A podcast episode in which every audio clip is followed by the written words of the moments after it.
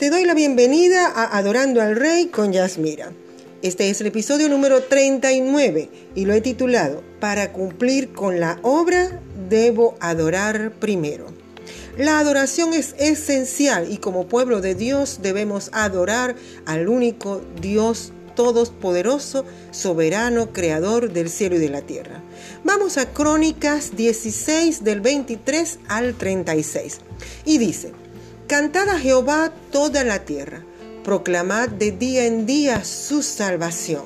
Cantad entre las gentes su gloria y en todos los pueblos sus maravillas, porque grande es Jehová y digno de suprema alabanza.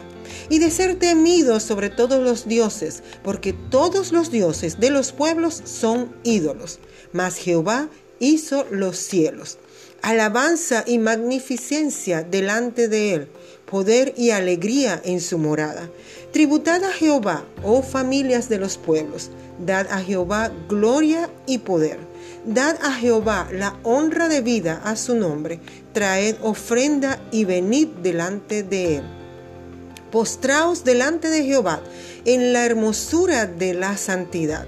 Temed en su presencia toda la tierra el mundo será aún establecido para que no se conmueva. Alégrense los cielos y gócese la tierra, y digan en las naciones, Jehová reina. Resuene el mar y su plenitud. Alégrese el campo y todo lo que contiene. Entonces cantarán los árboles de los bosques delante de Jehová, porque viene a juzgar la tierra aclamad a Jehová, porque Él es bueno, porque su misericordia es eterna. Y decid, sálvanos, oh Dios, salvación nuestra, recógenos y líbranos de las naciones, para que confesemos tu santo nombre y nos gloriemos en tus alabanzas.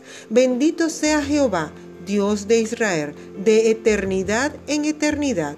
Y dijo todo el pueblo, amén, y alabó a Jehová. Hay algo tan glorioso en la adoración que hasta los mismos árboles, la naturaleza, dice la palabra que adora al Señor.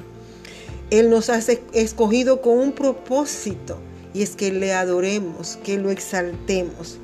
Y todos los que hemos declarado a nuestro Salvador en nuestro corazón, que hemos reconocido su grandeza y amor, nos convertimos en su pueblo. Él ha provisto esta salvación para que tengamos la capacidad de adorarlo. No llegamos a Dios para convertirnos en un cristiano automático, producido en masa y etiquetado con un sello. Él desea que nos convirtamos en cristianos fervorosos, individuos que amemos a Dios con todo nuestro corazón y lo adoremos en la belleza de la santidad, que lo acabamos de leer, pero también en el Salmo 29 del 1 al 2 dice, tributad a Jehová, oh hijos de los poderosos, dad a Jehová la gloria y el poder Dad a Jehová la gloria de vida a su nombre. Adorad a Jehová en la hermosura de la santidad. Es tan glorioso lo que dice aquí el Salmo. Dice, tributad a Jehová, oh hijos de los poderosos. Nosotros nos convertimos en hijos de poderosos cuando adoramos, porque somos hijos del Rey de Reyes, del Señor de Señores. ¿Cómo nosotros podemos lograr tener o alcanzar una adoración que a Él le agrade, es el Espíritu Santo quien nos da por medio de su unción esa adoración que solo el Señor se merece. Él es quien nos lleva a la verdadera adoración. Y cuando eso sucede, que se está adorando al Dios de toda gracia, todo amor, toda misericordia, al Creador de todo, al Rey de Reyes, Rey de paz y verdad, es imposible que nos quedemos en silencio para poder agradar a otras personas. no nos vamos a quedar callados porque tenemos algo tan grande en nuestro corazón que tenemos que expresarlo. La única manera que clames, que gimas por Él es perdiendo tu atención a las cosas de este mundo y poniendo tu mirada en el trono de la gracia. Vemos como hay personas que dicen estar adorando a Dios y no se le escucha decir ni un gloria a Dios, ni un gracias Señor, ni te amo, no dicen nada. Y nadie se da cuenta que están adorando, pero ni levantan las manos. Cuando levantamos las manos significa total dependencia de Dios. La palabra nos dice que levantemos manos santas delante de Él. Ahora bien, la adoración no es desordenada, pero sí tiene que ser audible y tal como lo vemos en Lucas 19 del 37 al 40.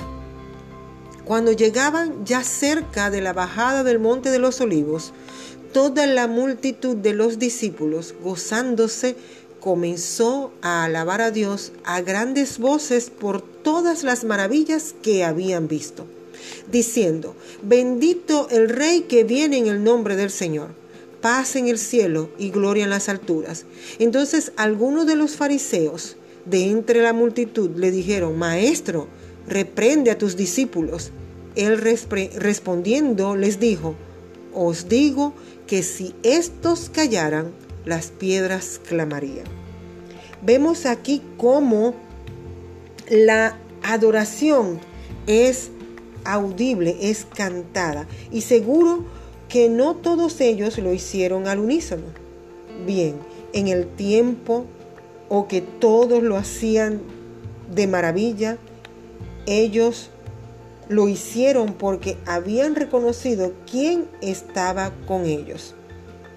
Pero tenemos a otro grupo de creyentes que también lo vieron, pero que era más importante su compostura, su su esta estabilidad, o sea, ¿qué van a decir de mí? Y hoy en día esos fariseos están en nuestra iglesia. Y si no adoran es porque no han visto y reconocido quién es Dios. Otra forma de adorar es con nuestras manos. En Isaías 55, 12 dice, porque con alegría saldréis y con paz seréis vueltos. Los montes y los collados levantarán canción delante de vosotros, y todos los árboles del campo darán palmadas de aplauso. Qué hermoso que hasta la misma naturaleza es llamada a adorar. Si la naturaleza es llamada a adorar, ¿tú crees para qué fuiste llamado tú? para adorar. Para adorar. Desde la creación hay adoración. En Job 38, del 6 al 7 dice, ¿sobre qué están fundadas sus bases? ¿O quién puso su piedra angular? Cuando alababan todas las estrellas del alba y se regocijaban todos los hijos de Dios. Qué hermosa escritura en plena creación, en plena fundación, la adoración. Las estrellas estaban alabando, alabando al Dios de gloria. Ellas estarían sorprendidas con lo que estaban viendo, porque dice cuando alababan todas las estrellas del alba y se regocijaban todos los hijos de Dios. Dios no anda buscando trabajadores, ni diáconos, ni maestras, ni ujieres, ni ningún otro cargo que se pueda tener en la iglesia. Nada de eso, ni nadie puede ocupar ese cargo. Él anda buscando es adoradores que le adoren en espíritu y en verdad. En espíritu es a través y con el Espíritu Santo de Dios y con la verdad que es su palabra viva en Cristo. Eso es todo lo que busca Dios, porque para que los verdaderos adoradores es necesario que le adoren. Quiere decir esto que todo siervo, obrero de Dios, para ocupar ese sitio, esa posición de honor dentro del cuerpo de Cristo, debió ser hallado adorando. En esa adoración fue que el Señor lo llamó, le puso carga para que le sirviera en el área que solo Dios sabe que va a ser de bendición. Tuvo que haberlo hallado Dios con un corazón contrito, humillado, lleno de adoración, y allí recibió ese llamado, ese llamado al ministerio. Nuestra obra solo será de calidad si lo hacemos en adoración. Primera de Corintios 3, del 9 al 15 dice, porque nosotros somos colaboradores de Dios y vosotros sois labranza de Dios, edificio de Dios conforme a la gracia de Dios que me ha sido dada, yo como perito arquitecto puse el fundamento y otro edifica, pero cada uno mire cómo sobreedifica, porque nadie puede poner otro fundamento que el que está puesto, el cual es Jesucristo. Y si sobre este fundamento alguno edificare oro, plata, piedras preciosas, madera, heno o jarasca, la obra de cada uno se hará manifiesta, porque el día la declarará. Pues por el fuego será revelada. Y la obra de cada uno, cual sea, el fuego la probará. Si permaneciere la obra de alguno que sobreedificó, recibirá recompensa. Si la obra de alguno se quemare, él sufrirá pérdida, si bien él mismo será salvo, aunque así como por fuego. La obra es probada por fuego y el fuego siempre viene en la adoración. Este purifica o destruye todo, depende la clase de obra que estás haciendo. Nosotros como adoradores debemos rendir nuestra voluntad ante Él que sea su Santo Espíritu, para que la alabanza y la adoración al único y sabio Dios, al gran Rey, sea como a Él le agrada. Solo cuando dejamos de pensar en nosotros mismos, en los demás y nos rendimos a Él, es que hacemos su voluntad.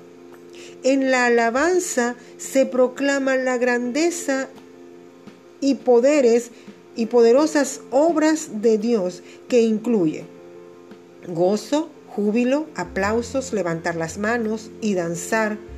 Tenemos el ejemplo de el rey David, cuando trajo el arca del pacto. En el relato su alabanza era extravagante. Y eso lo vemos en segunda de Samuel del 12 al 23 y era una alabanza de sacrificio, una alabanza, ¿por qué? Porque él traía el arca. Y dice la palabra del Señor, fue dado aviso al rey David diciendo, Jehová ha bendecido la casa de Obed, Edom, y todo lo que tiene a causa del arca de Dios. Entonces David fue y llevó con alegría el arca de Dios de casa de Obededón a la ciudad de David. Y cuando los que llevaban el arca de Dios habían andado seis pasos, él sacrificó un buey y un carnero engordado. Y David danzaba con toda su fuerza delante de Jehová, y estaba David vestido con un efod de lino. Así David y toda la casa de Israel conducían el arca de Jehová con júbilo y sonido de trompeta. Cuando el arca de Jehová llegó a la ciudad de David, aconteció que Mical, hija de Saúl, miró desde una ventana y vio al rey David que saltaba y danzaba delante de Jehová y le menospreció en su corazón. Metieron pues el arca de Jehová y la pusieron en su lugar en medio de una tienda que David le había levantado. Y sacrificó David holocaustos y ofrendas de paz delante de Jehová.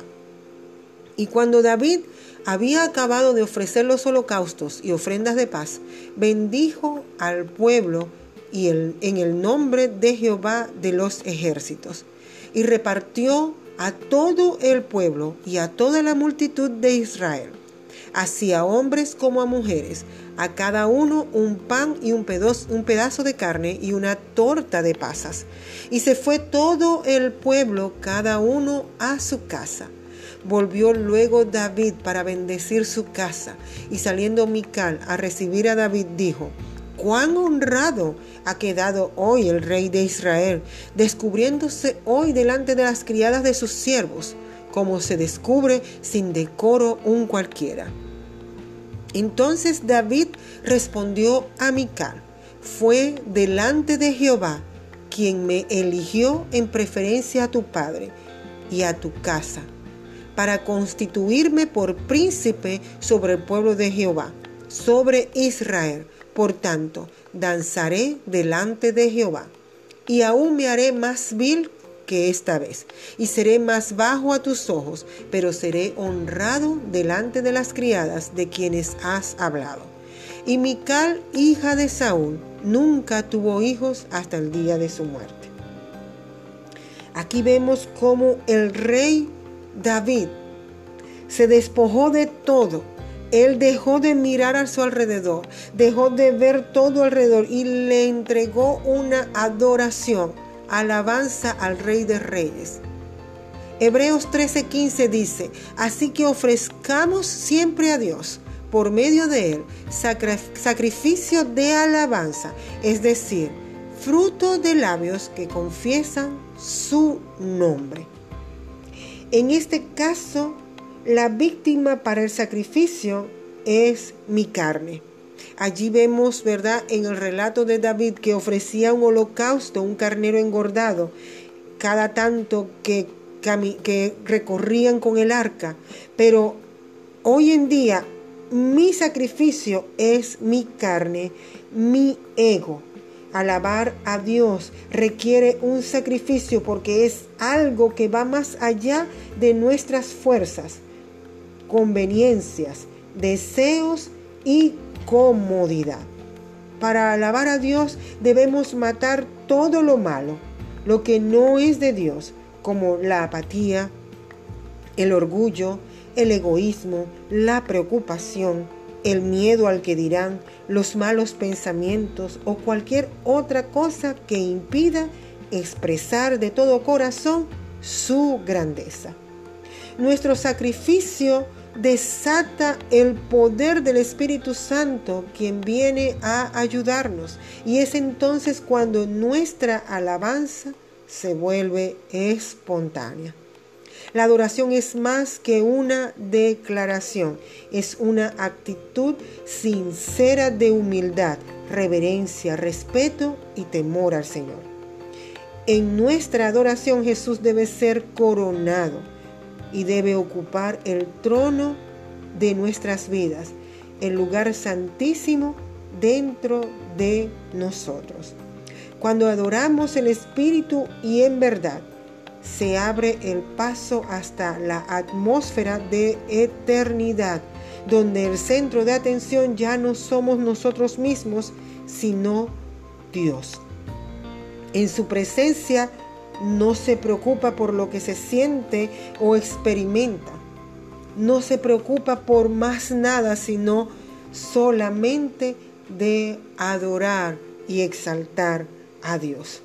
Ahora, ¿Qué sucede en la verdadera adoración?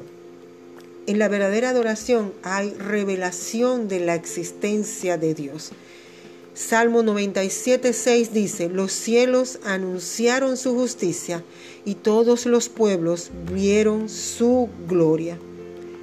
La verdadera adoración se enfoca en Dios, no en uno mismo. La verdadera adoración trae la presencia de Dios. Primera de Reyes 8, 11 dice, y los sacerdotes no pudieron permanecer para ministrar por causa de la nube, porque la gloria de Jehová había llenado la casa de Jehová. La verdadera adoración recibe y envía sonidos celestiales. Esto es la palabra de su poder todo responde al sonido de su voz, a su autoridad y se convierte en realidad. Génesis 1.3 dice, y dijo Dios, sea la luz, y fue la luz.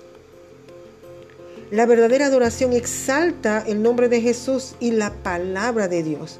La verdadera adoración transforma al adorador. El Señor quiere nuestra adoración porque Él quiere que seamos como Él.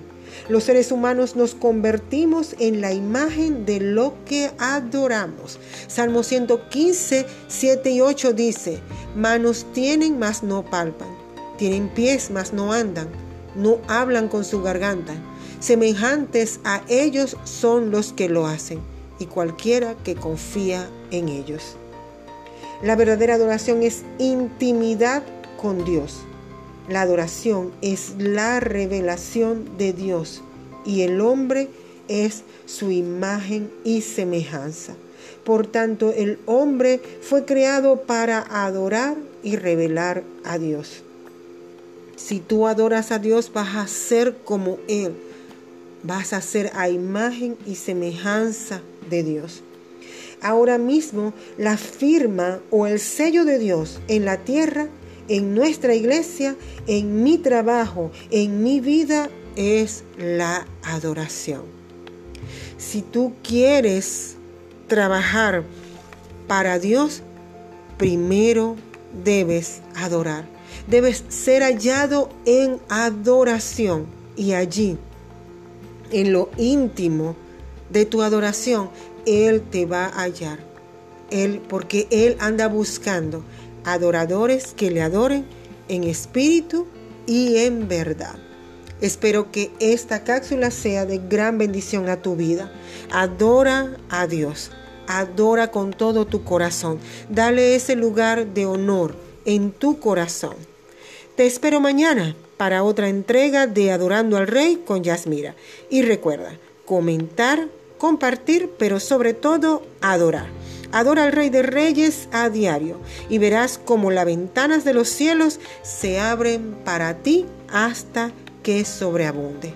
Visita mis redes sociales. Estamos en Facebook, Instagram y Twitter como Adorando al Rey 365 y Yasmira Coronel. Y estamos en YouTube como Adorando al Rey con Yasmira. Dale me gusta y comparte. Hasta mañana.